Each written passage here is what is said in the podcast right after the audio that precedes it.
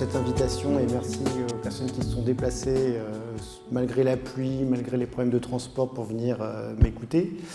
donc, je vais vous parler d'Anthropocène avec une précision. Moi, je suis historien en fait, donc je vais surtout vous parler de l'histoire de l'Anthropocène dans le sens, c'est-à-dire dans quel, de, quelle est l'histoire pour expliquer quel type de récit historique on peut proposer finalement de cette nouvelle époque géologique. Euh, mais je vais quand même, j'imagine, expliquer ce que c'est que l'Anthropocène un petit peu en détail pour ceux qui n'ont pas forcément euh, entendu parler de, ce mot et de ce concept. Alors le mot d'Anthropocène, ça désigne une nouvelle époque géologique. Euh, il a été proposé autour des années 2000, en particulier par un chimiste, un prix Nobel de chimie qui s'appelle Paul Crutzen, un Hollandais qui, était, qui, avait reçu son, son, prix Nobel pour ses travaux sur la couche d'ozone et ce que Paul Crutzen disait finalement, c'est qu'il euh, faut arrêter de dire qu'on vit dans l'Holocène. Euh, L'Holocène, c'est les 11 000 dernières années, depuis la, dernière glaciation. Et on est rentré dans une nouvelle époque qui propose d'appeler donc l'Anthropocène, euh, qui veut dire littéralement l'époque de l'homme. ce qu'il voulait dire par là, c'est que l'homme est devenu la principale force agissant sur la Terre.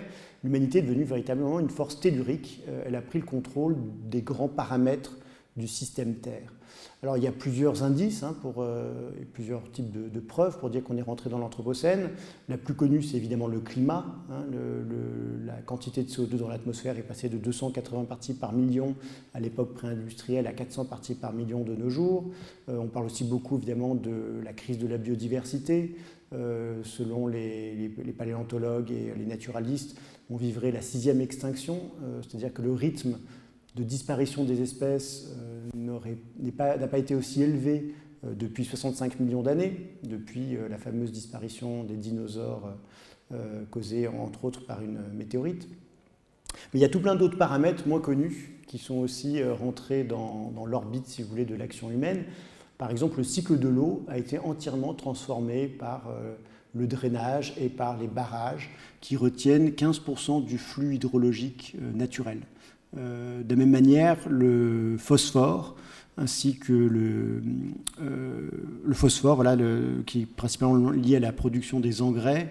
Euh, on mobilise beaucoup plus de phosphore pour l'agriculture que euh, le flux de phosphore naturel qui existe dans la biosphère sans l'action humaine. Même chose pour les engrais azotés. le procédé Haber-Bosch de, synthèse des engrais chimiques euh, mobilise des flux d'azote beaucoup plus importants que le flux naturel d'azote lié euh, à la synthèse euh, microbienne de l'azote des plantes. Donc voilà, l'idée d'Anthropocène, c'est de dire finalement l'homme est devenu un peu le maître de ces grands flux matériels, des, des, grands flux qui animent le système Terre. Et la force du concept d'Anthropocène, c'est finalement de dire que ce que l'on vit n'a pas d'équivalent à l'échelle des temps géologiques. Parce que là, dans la liste que je vous ai dit, c'est assez ennuyeux finalement cette liste, hein, de dire le, le, monde parti par million de CO2 a augmenté, etc. etc. C'est beaucoup plus parlant de dire euh, le CO2, la quantité de CO2 dans l'atmosphère n'a jamais été aussi élevée depuis 2 millions d'années. La biodiversité, euh, elle n'a jamais, la crise de la biodiversité n'a jamais été aussi forte depuis 65 millions d'années. Donc la force du concept de l'Anthropocène est une raison de son succès, à mon avis, médiatique, mais aussi savant, philosophique, artistique. Il y a tout plein de discours autour de l'Anthropocène. C'est euh, finalement de dire, pour retrouver des choses aussi fortes euh, que ce que l'humanité fait sur la Terre, il faut regarder des périodes extrêmement anciennes. L'autre point fort du concept d'Anthropocène, euh, c'est aussi de dire ce qu'on vit, ce n'est pas simplement une crise environnementale. Derrière le mot crise, il y a l'idée que euh, la crise, elle va s'arrêter, sinon c'est plus une crise. Hein, euh. Ce qu'on vit, c'est une époque géologique. Et une époque géologique, c'est quelque chose qui est appelé à durer très longtemps.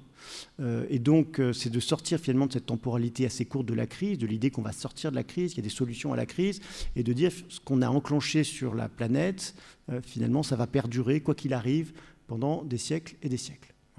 Donc euh, dire que ce qu'on vit, ce n'est pas simplement une crise environnementale, mais une révolution géologique d'origine humaine, je pense que c'est ça qui a expliqué euh, le succès euh, du concept d'Anthropocène qui s'est diffusé très très vite dans, dans différentes sphères. Alors, ça, c'est la version simple. La version plus compliquée de l'Anthropocène, c'est qu'une fois qu'on a dit ça, il faut prouver qu'on est vraiment rentré dans une nouvelle, époque géologique.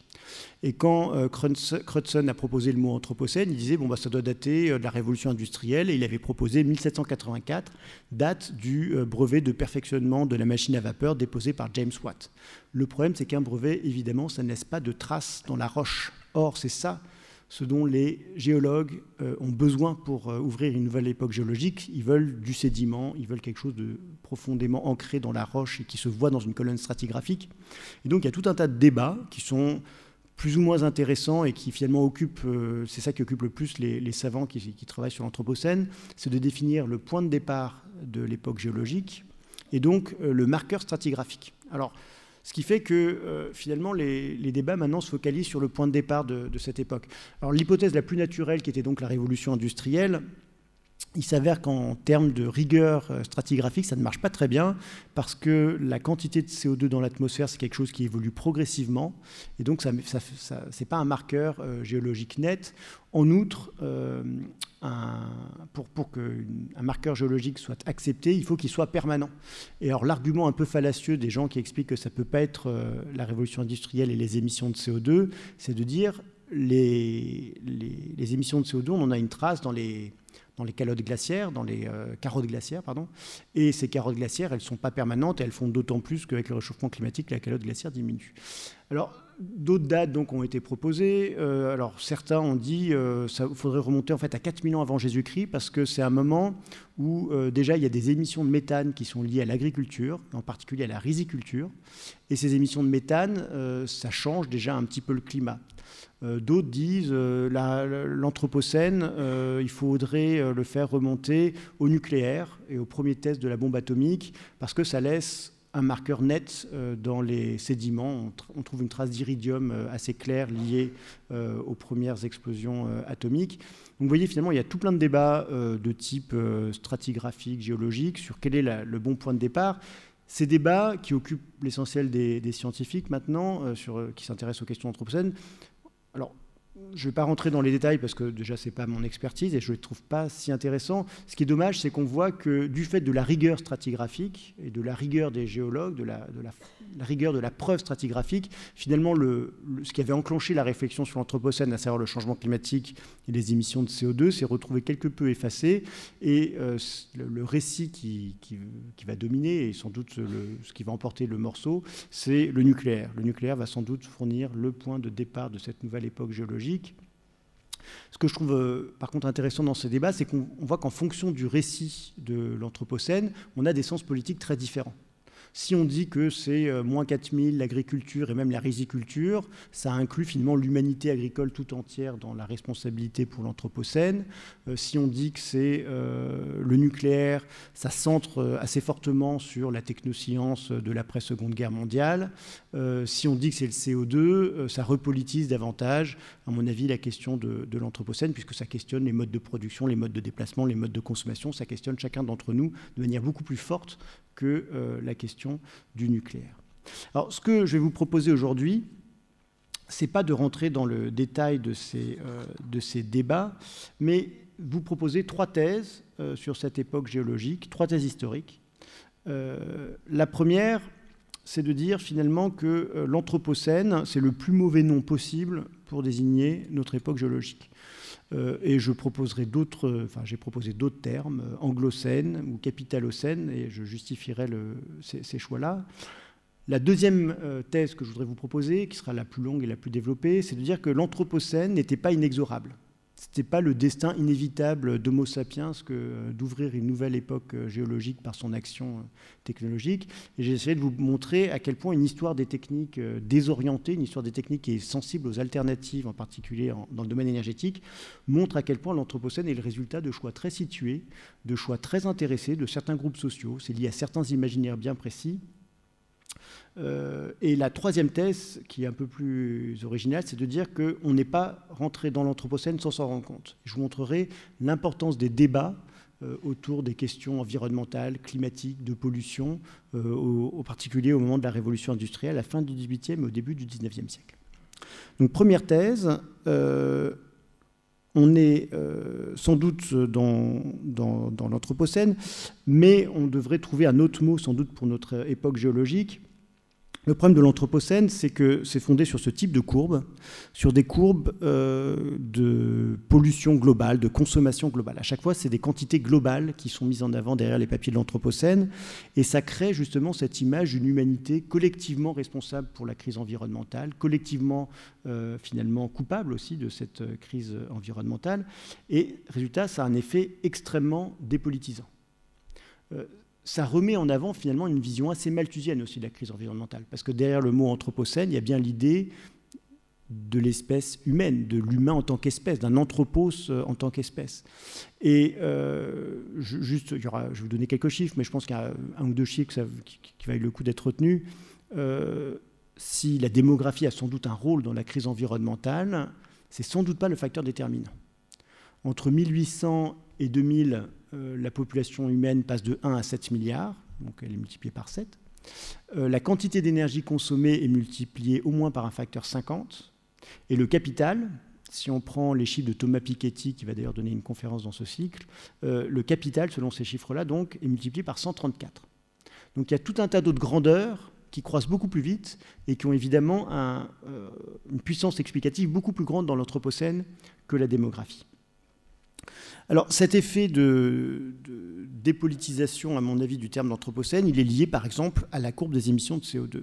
Là, vous avez euh, le, CO2, la concentration du CO2 dans l'atmosphère, c'est ce type de courbe finalement que les euh, chercheurs qui travaillent sur l'anthropocène, sur les sciences du système Terre utilisent, réfléchissent à partir de ce type de courbe. Il faut bien voir que ce type de courbe, ça a un effet de compactage de l'agir humain hyper efficace puisque chaque molécule de CO2 est identique aux autres et qu'elles se font dans un grand tout qui est très bien mesuré par les savants, euh, la, le CO2, la, quantité de CO2 dans l'atmosphère, ça crée l'illusion d'une humanité globale, d'une humanité indifférenciée, collectivement euh, responsable de la crise climatique. Mais on pourrait en fait proposer tout un tas d'autres courbes, et euh, c'est ce qu'on a fait dans, notre livre avec Christophe, par exemple, euh, si on, regarde les émissions de CO2 et qu'on met de côté simplement deux pays, les États-Unis et la Grande-Bretagne, on se rend compte que l'anthropose de l'Anthropocène a un fort accent anglais, puisque euh, les États-Unis et la Grande-Bretagne sont responsables de la majorité des émissions cumulées de CO2 euh, jusque dans les années 1980, fin des années 70 plutôt.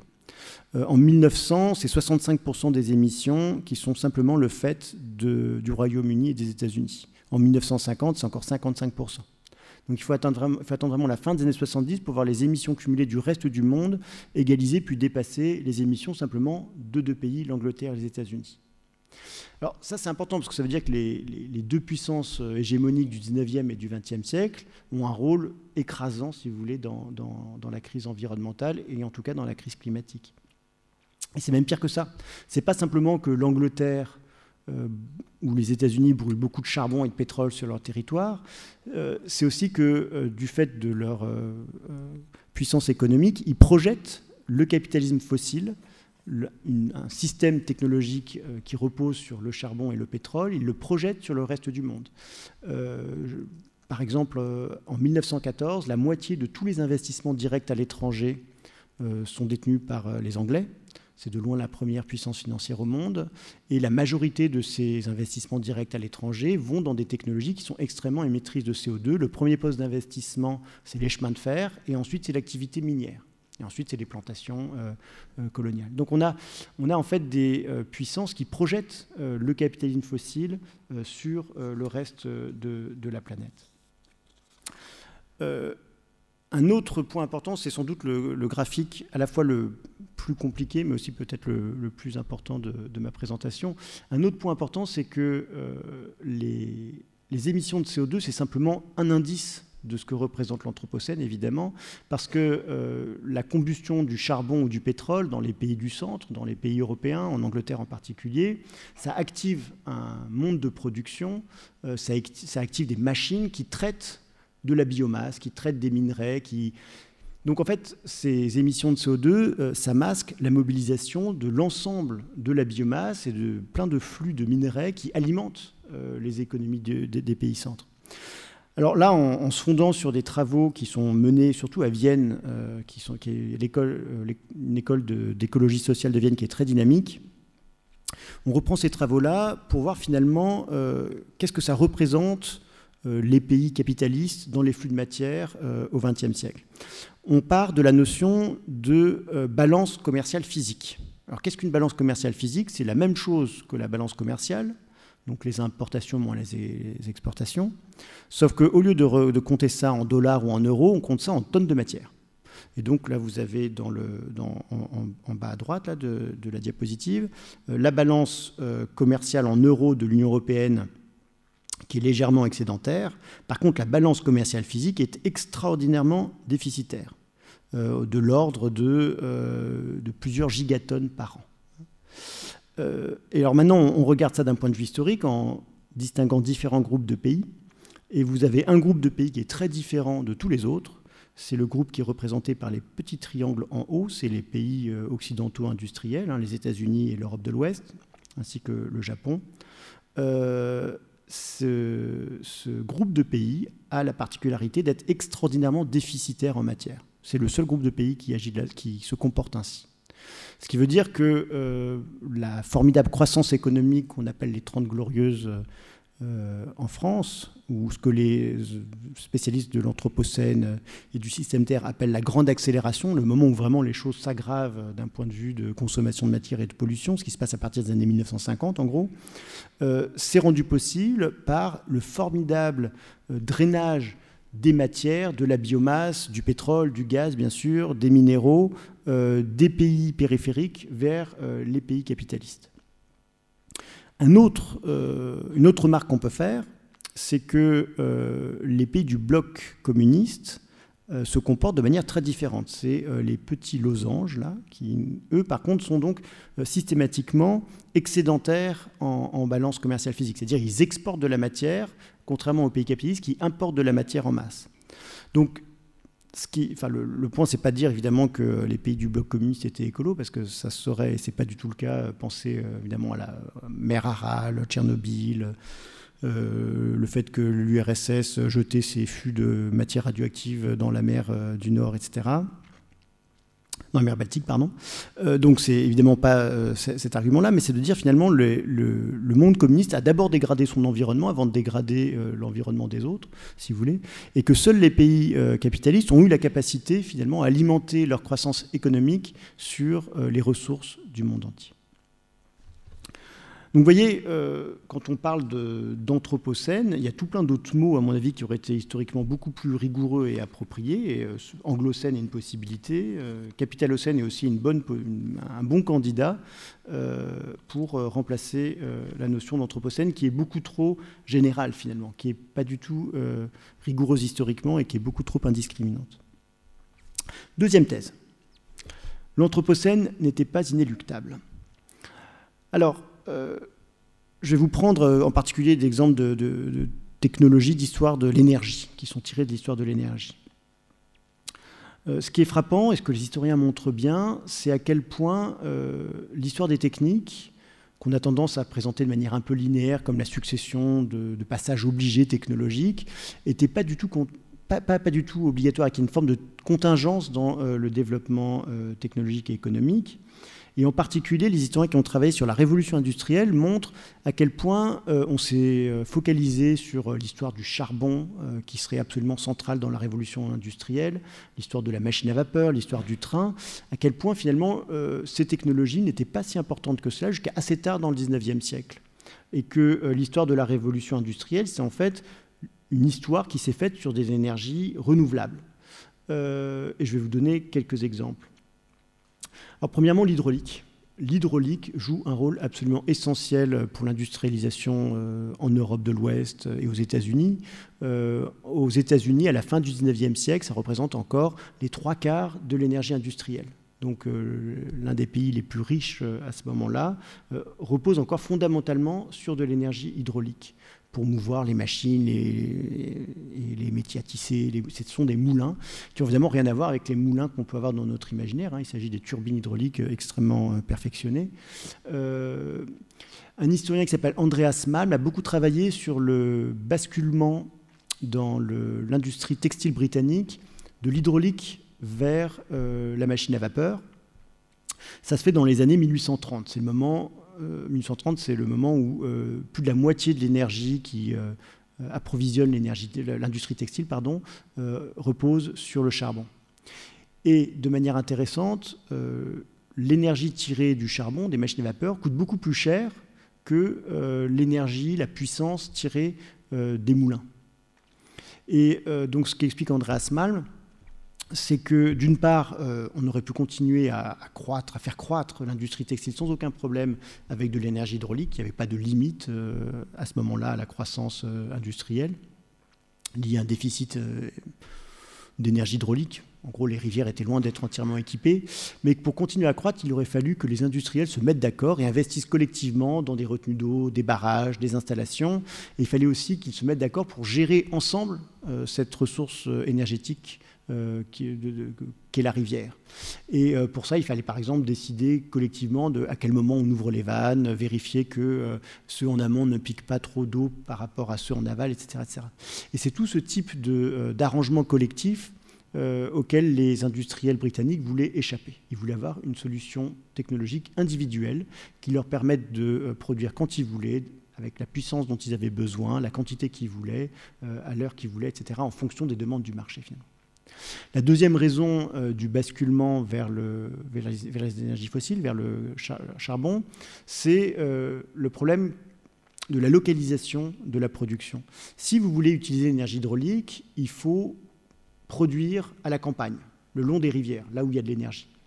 Euh, le problème, c'est que vous devez, dans ces cas-là, amener les ouvriers le long des rivières, euh, dans, des, manufactures, il faut les loger, euh, et tout ça, ça coûte cher, évidemment. Et puis surtout, ça vous met en position de vulnérabilité en cas de grève si les ouvriers arrêtent de travailler, c'est compliqué de leur trouver des remplaçants. L'avantage euh, de la machine à vapeur, c'est qu'elle permet de se relocaliser euh, en ville, là où les euh, travailleurs sont nombreux, on peut les substituer en cas de grève, et ça donne finalement une beaucoup plus grande liberté aux industriels et aux capitalistes britanniques des années 1820-1830.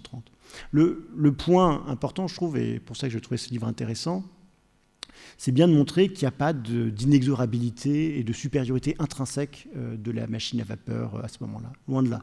Et que euh, le basculement de l'énergie industrielle, je ne parle que du textile, hein, de l'énergie industrielle en Grande-Bretagne très tôt, ça s'explique non pas parce qu'il y aurait des carences irrémédiables à l'énergie hydraulique, pas du tout, ça s'explique dans le contexte de l'histoire sociale britannique des années 1830, à une époque de très fort conflit social. Hein. On est dans une situation quasi pré-révolutionnaire en Angleterre à ce moment-là, euh, comme un moyen, si vous voulez, euh, de euh, protéger les capitalistes et les industriels de toute cette agitation sociale qui menace leurs investissements. Alors l'hydraulique donc joue un rôle euh, très important euh, dans l'industrialisation et c'est le cas de la France. Hein. L'industrialisation française, euh, elle s'est faite de manière beaucoup plus progressive que l'industrialisation anglaise, c'est bien connu. elle se fait majoritairement à la campagne pendant longtemps et ça, ça aboutit à des conséquences très concrètes en termes d'émissions de CO2. en 1914, le PNB par habitant français est 25% moins élevé que le PNB par habitant anglais. Donc on arrive à des niveaux de richesse inférieur, mais quand même globalement comparable. Par contre, les émissions cumulées de CO2 sont dans un rapport de 1 à 6. Donc pour arriver à des richesses assez équivalentes, les Anglais ont émis 6 fois plus de CO2 que les Français, ce qui montre bien qu'il y avait quand même une pluralité euh, de voies technologiques possibles. Alors en ce qui concerne le vent, euh, le vent joue un rôle fondamental dans ce qu'on appelle la première globalisation. Vous savez, à la fin du 19e siècle, c'est un moment où les économies européennes sont extrêmement extraverties. Euh, les importations exportations représentent euh, des parts considérables du PNB euh, par rapport à ce qui se passe au XXe siècle en général. Et cette première globalisation, elle s'est faite de très loin, majoritairement à l'énergie du vent.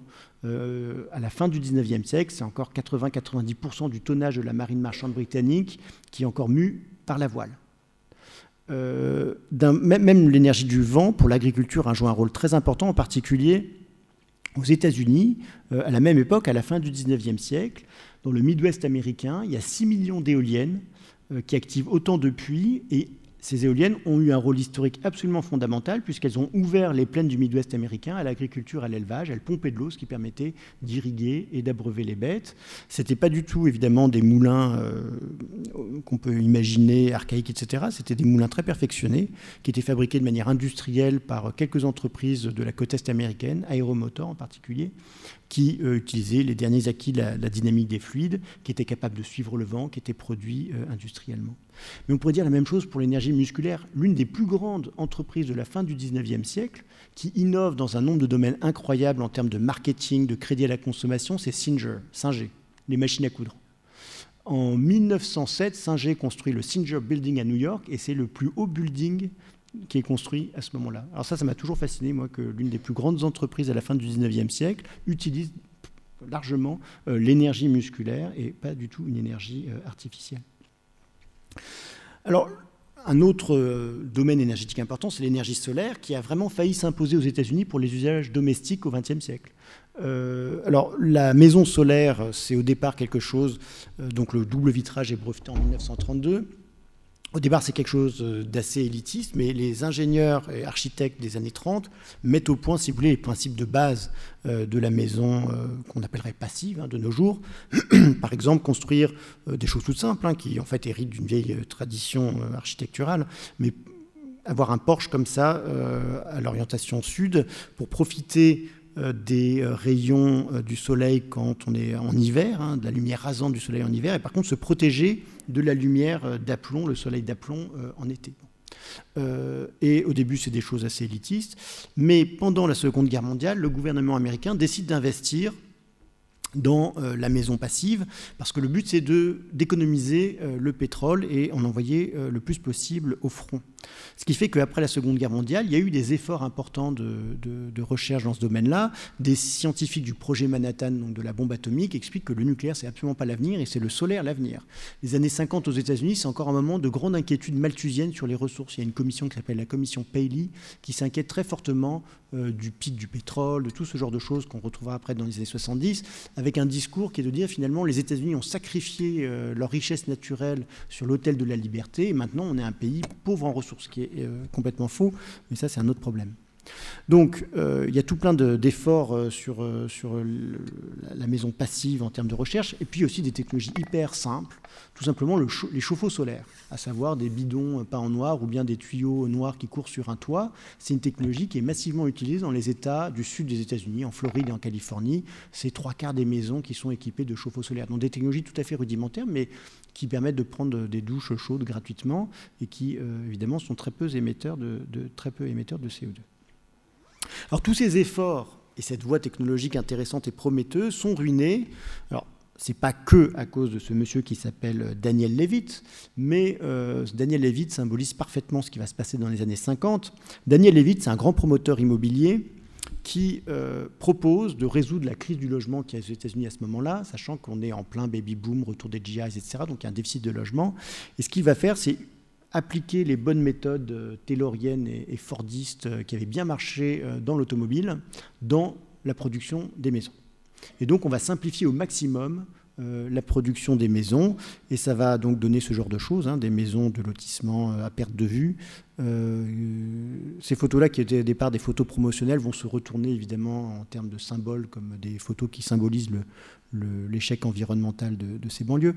Toujours est-il que ça produit ce genre de maisons qui sont en fait des, véritables cages à lapins, mal orientées, très mal isolées, sans vide sanitaire, sans porche. Là, vous voyez, il n'y a pas de porche pour se protéger du soleil d'été. Ça donne donc des maisons qui sont très peu chères à l'achat, mais qui coûtent cher en termes énergétiques ensuite. Alors pourquoi elles coûtent cher? Parce que par exemple, elles sont tellement chaudes en été que dès les années 50, les Américains qui vivent dans ce genre de maisons doivent s'équiper euh, de climatiseurs. Le problème d'un climatiseur, bon déjà ça consomme beaucoup d'électricité et donc euh, vu que l'électricité est produite à ce moment-là au charbon, c'est euh, très dommageable pour le climat. C'est aussi que ça produit un pic de consommation en été. Et les pics de consommation, c'est extrêmement horripilant pour euh, les électriciens, puisque ça oblige à surdimensionner les capacités productives pour répondre à ce pic de consommation. Et donc on va voir les producteurs d'électricité encourager le chauffage électrique pour lisser les pics. Ça c'est intéressant parce qu'on arrive à une solution thermodynamiquement absurde. Hein. Le chauffage électrique c'est vraiment euh, quelque chose qui n'a pas grand sens en termes de thermodynamique puisque vous avez de la chaleur que vous transformez en électricité, que vous allez transporter, que vous allez retransformer ensuite en, chaleur euh, arrivée euh, dans l'habitation. Il y a des pertes à, chaque moment tout le long de la ligne. Et on va quand même arriver à ce résultat dans un pays comme les États-Unis, richement pourvu en bois, en charbon, en gaz, en pétrole. Voilà ce, type d'histoire, elle est évidemment, c'est pas la seule. Hein. On a tout plein d'autres exemples de voies technologiques prometteuses qui se trouvent être abandonnées pour de mauvaises raisons. Et l'une des plus célèbres et sans doute des, plus graves en termes historiques, c'est euh, la question du transport collectif et du triomphe de l'automobile très tôt aux États-Unis, beaucoup plus tôt aux États-Unis que n'importe où dans le monde, euh, et en particulier euh, ce que j'ai appelé la tragédie des tramways. Les tramways aux États-Unis, c'est quelque chose de très important au début du 19e siècle. Les tramways à la fin du 20e siècle, ça représente plus rien aux États-Unis. Alors qu'est-ce qui s'est passé? En 1902, il y a 35 000 km de lignes de tramway. 5 milliards de voyages par an sont réalisés par des tramways électriques. Au départ, les tramways euh, sont premièrement ralentis par les voitures, par euh, l'explosion des Ford T euh, dans les grandes villes des, États-Unis. Et ça, ça leur, coûte très cher parce que les compagnies de tramway étaient engagées avec des contrats de concession avec les mairies. elles devaient maintenir en bon état les routes. Or, les voitures abîment les routes. Donc les tramways financent, subventionnent, si vous voulez, l'automobile individuelle. Euh, d'autre part, des taxis pirates viennent piquer euh, les passagers qui attendent gentiment au stand de tramway. Donc en fait, les tramways semblent être une technologie dépassée dans les années 20-30. En tout cas, ça commence à perdre beaucoup d'argent. En 1935, il y a une loi qui est très importante, euh, une loi antitrust, le Wheeler and Rayburn Act, qui oblige les grandes compagnies électriques qui possédaient les compagnies de tramway à cette époque, donc General Electric et Insull, elle oblige euh, ces euh, compagnies à vendre les compagnies de tramway qu'elles possédaient. Alors, ces compagnies de tramway, individuellement, elles étaient toutes déficitaires, mais prises dans un grand conglomérat électrique, ça pouvait faire sens parce que ça permettait, par exemple, de lisser les pics de production euh, électrique. Soudainement, il y a des centaines de petites compagnies de tramway qui se trouvent mises sur le marché et elles vont être achetées en masse par trois entreprises, Firestone, General Motors et Standard Oil, et vous imaginez bien que pour les entreprises du pneu, de l'essence et de la voiture, le cœur de leur business model, ça ne va pas être de faire euh, du transport collectif électrique.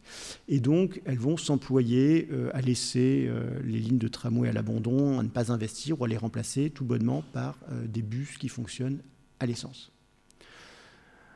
Alors, Là, on voit bien à quel point euh, l'automobile individuelle, qui joue un rôle fondamental dans, l'histoire de l'Anthropocène, ça s'inscrit dans ce type d'histoire-là relativement euh, précise. Hein. Euh, les États-Unis, c'est un pays où le, taux de pénétration de l'automobile est très, très important très vite. Dès, les années, dès, la fin des années 20, avant la crise de 29, près de la moitié des foyers américains sont, équipés d'une automobile. Pour avoir des taux équivalents, il faudra attendre les années 60 dans les pays d'Europe de l'Ouest. Hein.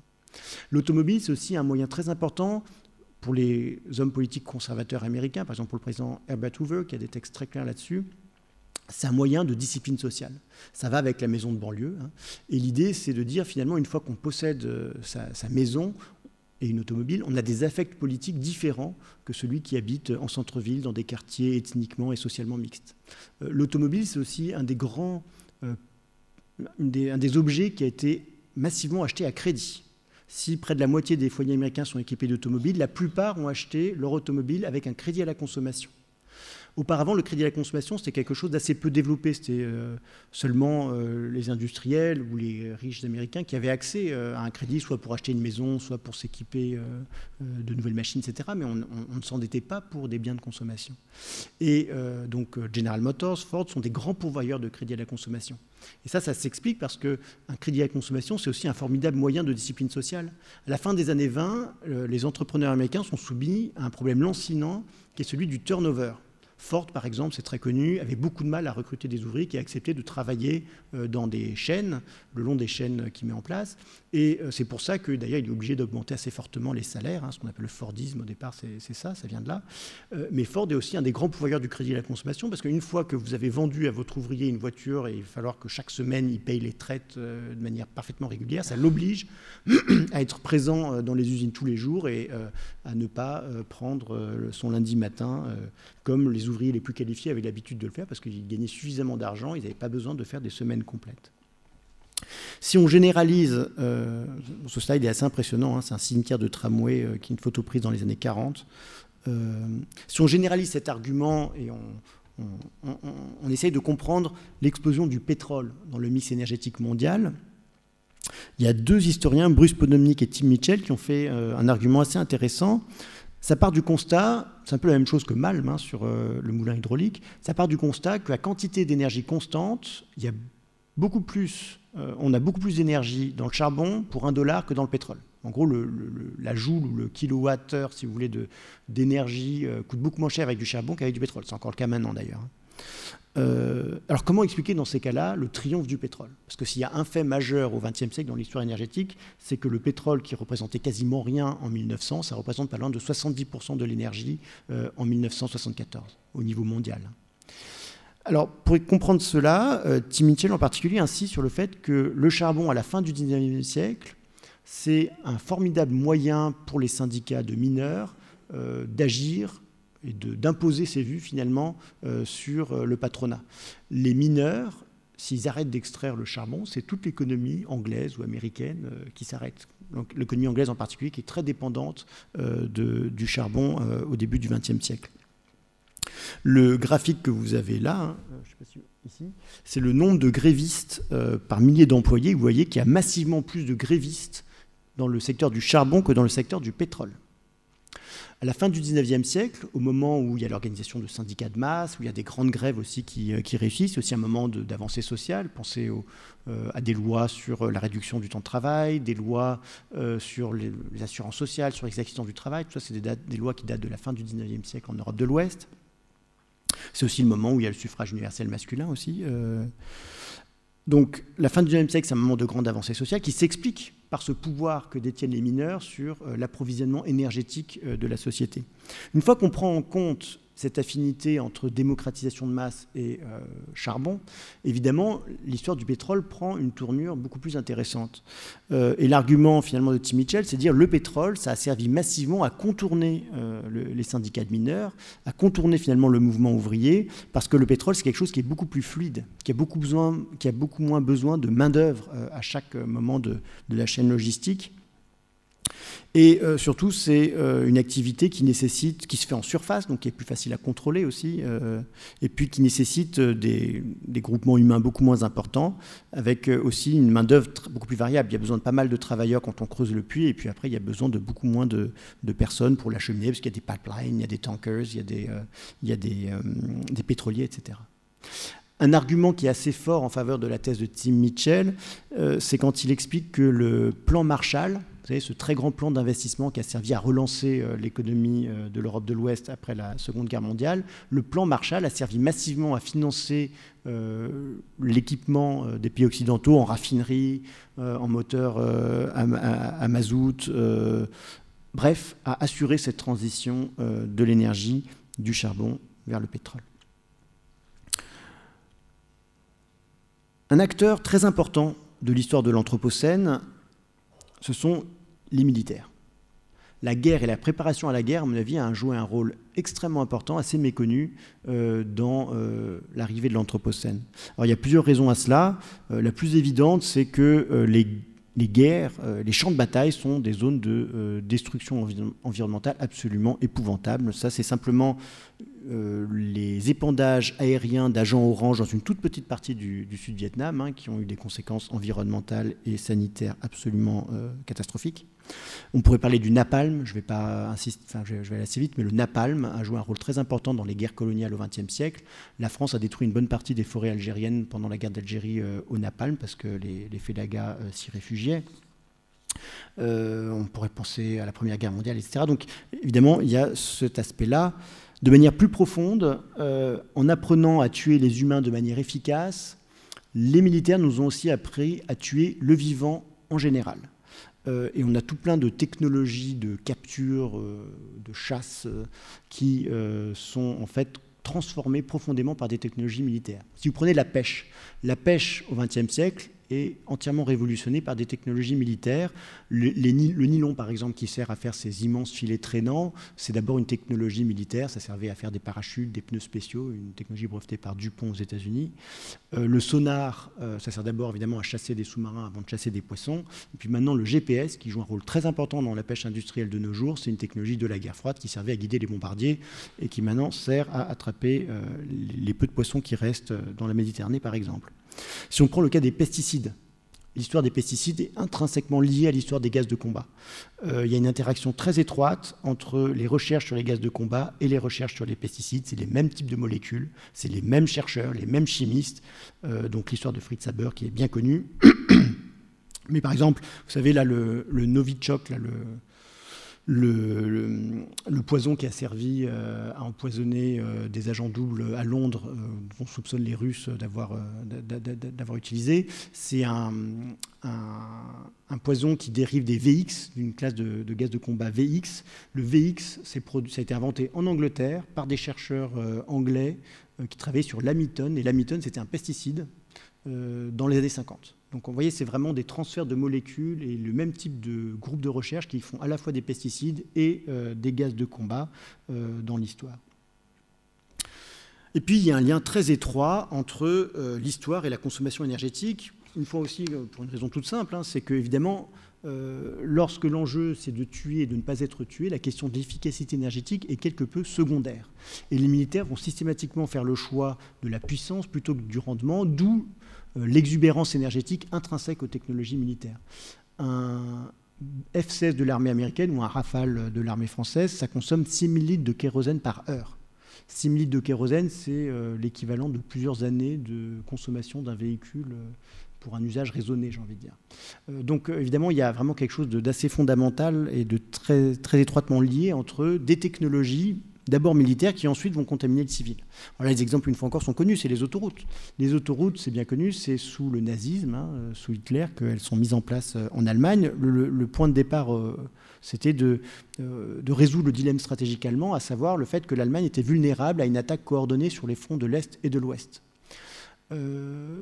Eisenhower, donc le commandant en chef des forces alliées, est extrêmement impressionné par les autoroutes allemandes, et une fois qu'il euh, sera devenu président aux États-Unis euh, dans les années 50, euh, il va s'employer à mettre un réseau assez, un réseau équivalent, si vous voulez, d'autoroutes aux États-Unis. Et c'est sous sa présidence, en 1955, si je me souviens bien, que va être passée une loi fondamentale qui s'appelle le National Highway Defense Act. Donc une loi d'autoroute interétatique nationale de défense. Alors quel est le lien entre la défense et les autoroutes, vous me direz? C'est que Eisenhower ce qu'il veut euh, encourager, c'est la déconcentration industrielle. Et là, une fois encore, à vrai dire, il prend, euh, sa leçon de l'Allemagne nazie. Euh, les, Allemands, les Américains avaient été très impressionnés par le fait que l'industrie allemande avait bien résisté aux bombardements aériens de l'US Air Force et de l'armée de l'air britannique parce qu'ils avaient réussi à déconcentrer euh, leurs industries, à produire par exemple des roulements à billes un petit peu partout sur le territoire allemand, euh, pareil pour les produits chimiques, etc. Ce qui fait que l'armée allemande n'avait pas souffert de goulets d'étranglement terribles euh, jusque très tard dans la guerre. Et finalement, ce que Eisenhower veut faire, c'est la même chose, mais à l'échelle de tout un continent. Il veut déconcentrer la production industrielle, euh, enfin c'est les stratèges hein, américains de la guerre froide, déconcentrer l'activité industrielle américaine pour rendre l'économie américaine plus résiliente face à un feu nucléaire soviétique.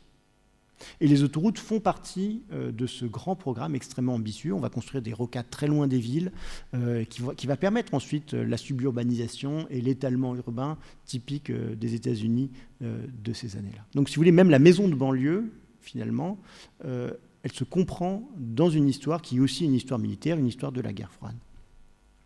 Une autre technologie essentielle, évidemment, dans cette affaire, c'est l'aviation. Euh, l'aviation, euh, au sortir de la Seconde Guerre mondiale, les États-Unis ont une avance considérable dans toutes ces technologies-là. de loin, ce sont les premiers producteurs d'aluminium, les premiers producteurs de carburant d'aviation. Ils, ont investi des sommes considérables euh, de recherche et développement dans la production d'aviation et ils veulent rentabiliser tous ces investissements et ils vont tout faire pour finalement encourager l'aviation civile. Et l'aviation civile telle qu'on la connaît, une fois encore, c'est vraiment une histoire étroitement liée aux militaires. Si vous voulez, les avions, jusque, on dire, jusque dans les années 70, ça a d'abord servi à faire la guerre avant de transporter euh, des humains. Hein. Euh, l'aviation, avant les années 70, c'était très très cher, même pour les classes les plus aisées euh, de, l'Europe de l'Ouest. Et les, les, militaires étaient de loin ceux qui possédaient les plus grandes flottes d'avions, mais à, des rapports de 1 à 10 par rapport aux compagnies civiles. Et les, États-Unis, en 1944, donc dès avant la fin de la guerre, organisent à Chicago une grande conférence qui organise l'aviation civile. Il y a un traité qui est signé en 1944, le traité qui organise l'aviation civile internationale. Et par exemple, ce traité interdit la taxation des carburants d'aviation. Et on vit encore sous ce régime-là. Si on a autant de mal à taxer le, carburant d'aviation, et ça coûte si peu cher finalement de prendre l'avion et que pour 30 euros on peut aller à Barcelone depuis Paris, c'est parce que finalement les compagnies d'aviation aussi ne payent pas leur, de taxes sur, sur leur carburant. La dernière thèse que euh, je voudrais vous proposer aujourd'hui, c'est de dire finalement on n'est pas rentré dans l'Anthropocène sans s'en rendre compte. Alors les promoteurs de l'Anthropocène, les savants euh, spécialistes du système Terre qui ont mis en avant cette notion, insistent souvent sur la radicalité absolument fondamentale euh, de leur constat ce serait une véritable révélation et il se compare volontiers aux plus grands savants. Il se compare à Copernic, Galilée ou Darwin en disant finalement l'Anthropocène, ça va être un choc euh, pour tout un chacun, un choc psychologique pour le commun des mortels du même ordre que la théorie de l'évolution de Darwin. Alors le problème de, de cet effet de coupure avec le passé qui est produit par l'Anthropocène, c'est que ça donne une fois encore l'impression que notre génération soit la première à comprendre les dérèglements euh, de la Terre, et ça efface toutes les réflexions, euh, ce qu'on appelle la réflexivité euh, des sociétés passées sur ces questions environnementales.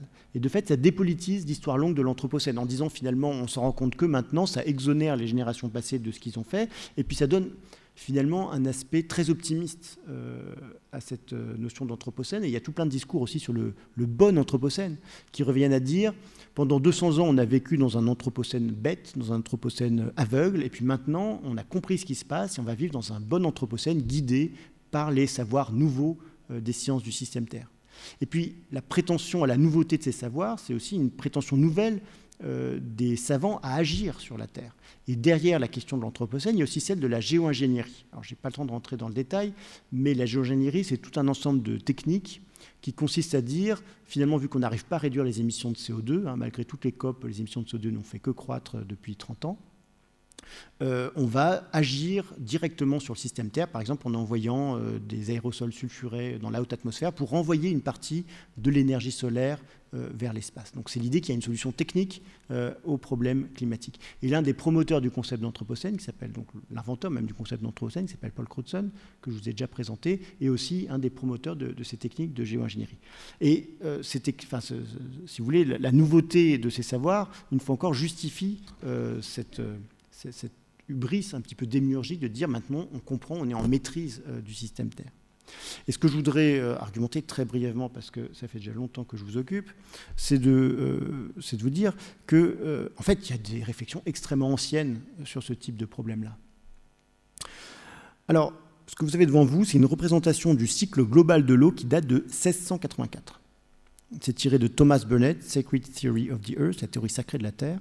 C'est un livre de théologie naturelle. La théologie naturelle, c'est la doctrine dominante dans l'Europe chrétienne euh, du XVIIe, XVIIIe et encore au XIXe siècle. C'est le créationnisme, hein, pour parler en termes plus simples. C'est simplement dire euh, la création la Terre est une création, au sens propre du terme. C'est quelque chose qui a été créé par Dieu, par une puissance, euh, une intelligence infiniment supérieure, et qui a organisé euh, la Terre du mieux possible, la nature du mieux possible. Et en particulier, euh, on pense la Terre comme une, vaste machine qui est organisée par des grands cycles de matière. Et en particulier, le cycle de l'eau intéresse beaucoup ces, savants-là. Le, le, type de question qui se pose, c'est évidemment pourquoi les océans sont si grands? La question qui, par exemple, Thomas Burnett se pose, c'est pourquoi Dieu a fait des océans immenses alors qu'on ne peut pas y habiter dans les océans, on ne peut pas cultiver, ça, semble être quelque chose d'un peu stupide de faire des si grands océans. Eh bien non, parce que finalement, les océans, ça crée des masses de vapeur d'eau qui s'échappent et qui ensuite, grâce au vent, euh, vont être amenées jusque sur les terres et vont permettre la pluie qui féconde et qui fertilise le sol. Au XVIIIe siècle, hein, euh, les savoirs euh, des chimistes étudient les chimistes pardon, étudient la physiologie des plantes. Ils vont par exemple s'intéresser aux échanges gazeux qu'il y a entre euh, les plantes et l'atmosphère. Un savant important, c'est Stephen Hales, qui en 1728 euh, écrit un, traité de, euh, de, statique des végétaux. En gros, il étudie toutes les vapeurs d'eau qui sont émises ou absorbées par les plantes. Et de plus en plus, finalement, se cristallise l'idée que les plantes ont un rôle important dans le cycle de l'eau. Alors, ce que l'humain fait euh, sur la végétation, donc la déforestation principalement, c'est d'abord vu comme quelque chose de plutôt positif. on estime qu'en déforestant, on va améliorer le climat. Et la grande question qui se pose, c'est d'abord la question du climat d'Amérique, en particulier du climat d'Amérique du Nord. On a, beaucoup travaillé cette question avec un collègue qui s'appelle Fabien Locher, et euh, on montre à quel point les, colons européens espèrent normaliser le climat américain. Le fait, par exemple, qu'il fasse si froid au Canada par rapport à la même latitude en Europe, pourquoi? C'est parce qu'on n'a pas encore exploité le sol, on n'a pas encore drainé le sol, on n'a pas encore coupé les forêts. Et une fois qu'on aura fait tout ça, une fois qu'on aura finalement euh, mis en valeur le sol, on aura civilisé le climat et on va rendre la colonisation beaucoup plus profitable qu'elle ne l'est au départ. Parce qu'au XVIe siècle, il y a des débats même sur l'opportunité. Est-ce que ça vaut le coup de coloniser le Canada, vu qu'on s'y pèle quand même euh, très sérieusement en hiver euh, à ce moment-là? Et donc, cet optimisme climatique va se retourner à la fin du XVIIIe siècle. Pourquoi? Parce qu'à la fin du XVIIIe siècle, c'est un moment de crise énergétique en Europe de l'Ouest. Euh, les prix du bois explosent. Euh, les, historiens économistes euh, ont bien montré ça. Le prix du bois double en 20 ans à la fin du XVIIIe siècle. En 1784, par exemple, il y a un grand hiver où le prix du bois explose à Paris et dans les grandes villes de, France. Et j'aime beaucoup ce dessin que j'ai trouvé dans les, dans les archives de la Société royale des sciences de Lyon, c'est un frontispice d'un mémoire à une réponse académique sur, euh, en gros, un problème d'efficacité énergétique. La question, c'est comment euh, construire des cheminées ou des poêles pour chauffer une pièce euh, 2 degrés de plus de réaumur en utilisant la même quantité de bois. Et euh, l'auteur met en relation la question assez prosaïque finalement de la production de la chaleur, de l'efficacité énergétique, avec une très grande question qui est celle de la déforestation. Et il explique que la déforestation, ça revient à couper le fil qui maintient en équilibre la planète. Donc il y a vraiment cette idée de la Terre, qui renvoie à cette idée-là aussi, hein, que la Terre, c'est une machine euh, parfaite et que la déforestation, c'est une transformation assez radicale de cette machine-là qui est potentiellement extrêmement dangereuse. C'est surtout après la Révolution française que euh, ces questions-là vont se, poser, parce que, en gros, les gouvernements de la Restauration vont accuser euh, les gouvernements de la Révolution d'avoir mal géré le couvert forestier et d'avoir, ce faisant, causé une dégradation des climats de la France. En 1821, il y a une grande enquête qui est lancée donc par un gouvernement ultra-royaliste, euh, une grande enquête nationale, donc on a beaucoup travaillé sur ces, archives-là. La question qui est posée, c'est très clairement donc c'est envoyé à tous les départements et à tous les préfets, et ils demandent d'enquêter sur le lien entre déforestation et changement climatique. Euh, c'est important parce que ça veut dire que ce débat sur la déforestation et le changement climatique, ce n'est pas un débat marginal du luberlu euh, ou de romantique un peu bizarre. Non, c'est vraiment un débat qui occupe les, cercles centraux, qui soient à la fois scientifiques, savants et, politiques. Ce, dessin-là, c'est un donc un article anglais de 1817 sur le changement climatique qui explique euh, qu'il faut étudier l'évolution de la calotte glaciaire pour essayer de renseigner le changement climatique. C'est à ce moment-là qu'on va étudier les bancs de vendange euh, comme euh, proxy climatique, qu'on va étudier l'évolution des glaciers. Et si vous voulez, s'inventent dès la fin du XVIIIe, début du XIXe siècle les méthodes de base de la climatologie historique, ce que reprendra ensuite le roi Ladurie, évidemment, dans les années 60 ultérieurement. Donc c'est vraiment à ce moment-là que s'invente la climatologie historique, l'étude aussi de la variation de l'étagement végétal euh, dans les montagnes, enfin je ne vais pas entrer dans les détails, euh, c'est aussi euh, à ce moment-là, par exemple, c'est dans ce contexte-là qu'un ingénieur suisse qui s'appelle Ignace Venetz va mettre en avant l'idée qu'il y a eu un âge glaciaire.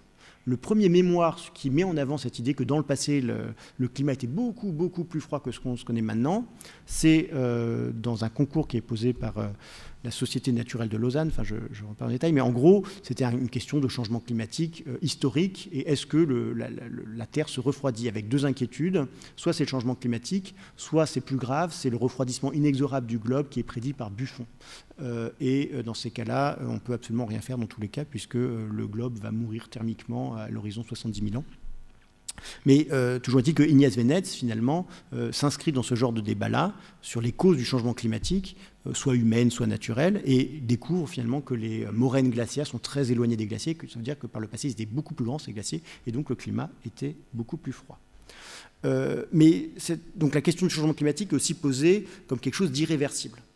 Cette gravure-là est tirée d'une revue qui s'appelle Les Annales européennes, qui est fondée par un forestier français qui s'appelle François-Antoine Roche, qui est une revue exclusivement dédiée à la question de la déforestation et qui parle énormément de changement climatique, une revue qui, qui, paraît dans les années 1820.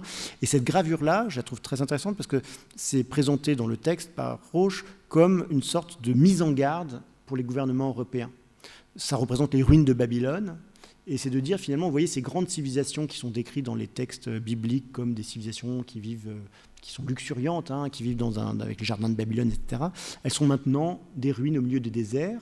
Et si les gouvernements européens ne font pas euh, une politique conservatrice forestière stricte, finalement, on va aboutir à la même catastrophe environnementale euh, et climatique. Et c'est aussi une catastrophe raciale. Parce que tout ce discours, pourquoi on s'intéresse autant au climat à la fin du 18e, début du 19e siècle C'est parce qu'on estime que le climat façonne très profondément les humains, et pas que les humains, le, vivant en général. On est dans une théorie euh, lamarckienne hein, de, l'évolution, transformiste si vous voulez, où on transmet les caractères euh, acquis.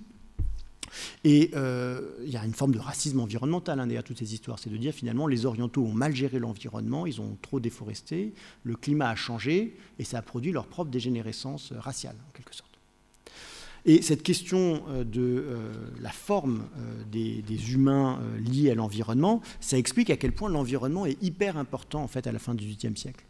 Au début de la révolution industrielle, j'ai beaucoup insisté sur ce point dans l'Apocalypse joyeuse, au début de la révolution industrielle, ce n'est pas du tout un moment où on ne se préoccupe pas d'environnement. Au contraire, on ne s'est jamais autant intéressé à l'environnement, si vous voulez, qu'à ce moment-là. Et à mon avis, l'environnement est beaucoup plus important à ce moment-là qu'il ne l'est maintenant, parce que l'environnement, c'est une notion médicale on n'emploie pas forcément le terme d'environnement, on va par exemple employer un terme très proche qui est celui de choses environnantes, les circumposa en latin. Les choses environnantes, c'est une catégorie centrale dans l'hygiène de la fin du XVIIIe siècle.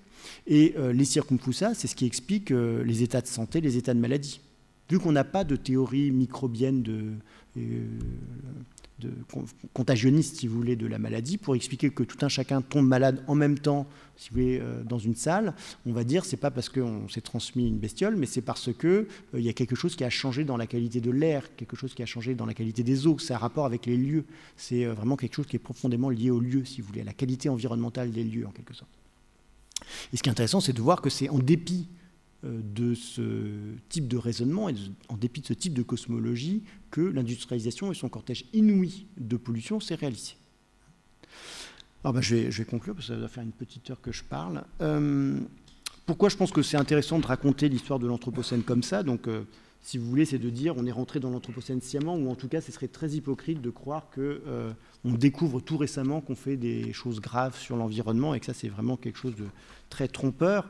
Alors, la première raison, c'est que euh, c'est pour sortir un peu de ce discours euh, très optimiste euh, qui était porté, qui était à la mode surtout dans les années 90, je pense, euh, tout ce thème de la modernité réflexive, l'idée qu'il y aurait vraiment une rupture fondamentale dans le processus de modernisation. C'est une thèse qui a été développée par Ulrich Beck, un, important sociologue allemand.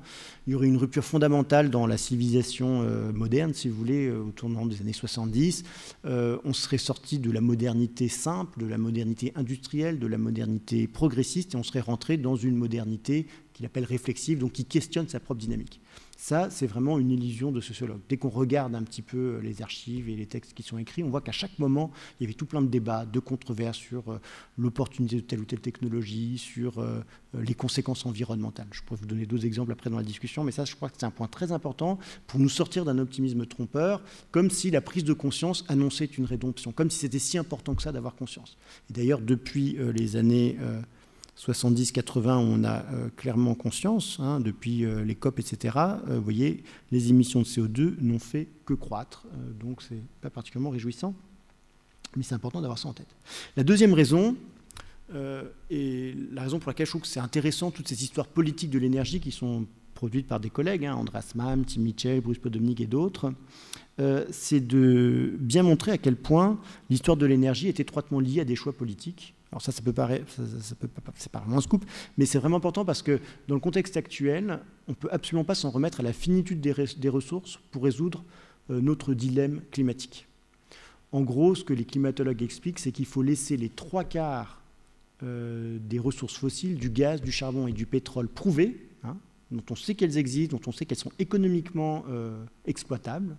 il faut laisser les trois quarts de ces richesses-là qui sont déjà prises en compte dans la valorisation boursière de tout un tas de compagnies, hein, de Total, de Aramco, de ce que vous voulez. Euh, il faut laisser ces ressources-là pour ne pas dépasser 2 degrés en 2100. Une fois qu'on a dit ça, ça veut dire que vraiment la transition énergétique, ça va être euh, quelque chose qui va se décider, euh, qu'on doit décider nous-mêmes. On ne va pas nous forcer à faire une transition énergétique. C'est vraiment un choix politique qu'il faut agir, qu'il faut prendre. Et il faut produire une contrainte politique extrêmement forte bien avant que le signal prix lié à l'épuisement des ressources euh, s'impose à nous. Hein, j'ai vu que le, le, cycle de la conférence s'appelle Un monde fini. Euh, je pense que ce titre-là, je ne sais pas quel sens vous avez donné à ce titre-là, mais ça a un côté un peu 70s, euh, qui est euh, le Club de Rome, etc. Mais avec l'alerte climatique, enfin le problème climatique, on se rend compte à quel point cette vision de l'économie comme quelque chose qui va rencontrer des limites physiques, finalement est assez dangereuse, étant donné qu'on rencontre le mur climatique beaucoup plus tôt que le mur des limites. Et c'est d'autant plus injuste que ceux qui rencontrent en fait le mur climatique, ce n'est c'est pas nous, hein, c'est euh, les pays euh, plus au sud, en particulier euh, l'Afrique subsaharienne, le Bangladesh, etc. Les pays situés dans des qui, en plus sont très peu responsables du changement climatique. Donc c'est doublement injuste. Et donc, une histoire politique, si vous voulez, aussi de l'énergie, c'est aussi une histoire qui montre à quel point ce qu'on a fait pour l'instant, c'est que des additions énergétiques. Hein. La courbe que vous avez là, ça montre parfaitement qu'il n'y a aucune transition énergétique. On n'a jamais consommé autant de charbon que maintenant. Le grand siècle du charbon, ce n'est pas le 19e siècle, c'est sans doute le 20e, et ça risque malheureusement d'être le 21e si euh, euh, on continue à consommer du charbon euh, au niveau global comme on le fait maintenant. La Chine compte faire piquer sa consommation de charbon, en 2000, enfin, ses émissions de CO2 en 2030, et Inch'Allah a fait piquer, atteint son maximum de consommation de charbon ces dernières années. Mais ce n'est pas du tout sûr. Et puis, on ne sait pas du tout ce qui va se passer en Inde, au Pakistan, en Afrique, etc. Donc euh, euh, il n'y a absolument pas eu de transition énergétique. Ça montre bien que faire une vraie transition énergétique, c'est faire quelque chose qui n'a jamais été fait dans le passé. On se gargarise de cette expression transition énergétique comme si on pouvait se référer à, l'histoire, hein, comme si dans le passé il y avait eu des transitions énergétiques, alors que de fait, au niveau global, il n'y a jamais eu de transition énergétique. Donc ça montre bien que faire une vraie transition énergétique, hein, pas, pas, ce dont on parle trop légèrement en général, c'est essentiellement se défaire d'une série de choix politiques et techniques qui ont été actés tout au long du XXe siècle. Dans le contexte actuel de grève des cheminots et de la SNCF, je trouve que euh, c'est parfaitement intéressant et, pertinent de vous raconter l'histoire des tramways et de la fin des tramways, ça montre bien aussi que faire une vraie transition énergétique, ça peut être aussi aller regarder des technologies qui sont périmées, le train, euh, le chemin de fer, qui avaient des impacts euh, climatiques qui n'ont rien à voir en termes d'émissions de CO2 par rapport aux voitures. C'est ce type-là, finalement, d'involution technologique aussi, qui sont indispensables, à mon avis, pour faire une vraie transition énergétique. Ça montre aussi qu'il faut se défaire de technologies qu'on a héritées des militaires. Il faut se défaire et se libérer d'institutions répressives. je vous ai beaucoup parlé de l'armée, du système militaro-industriel. Je, vous ai peu parlé malheureusement du consumérisme euh, disciplinaire. Et en ce sens-là, euh, faire une vraie transition écologique, ça peut être une expérience très émancipatrice. Je vous remercie pour votre attention.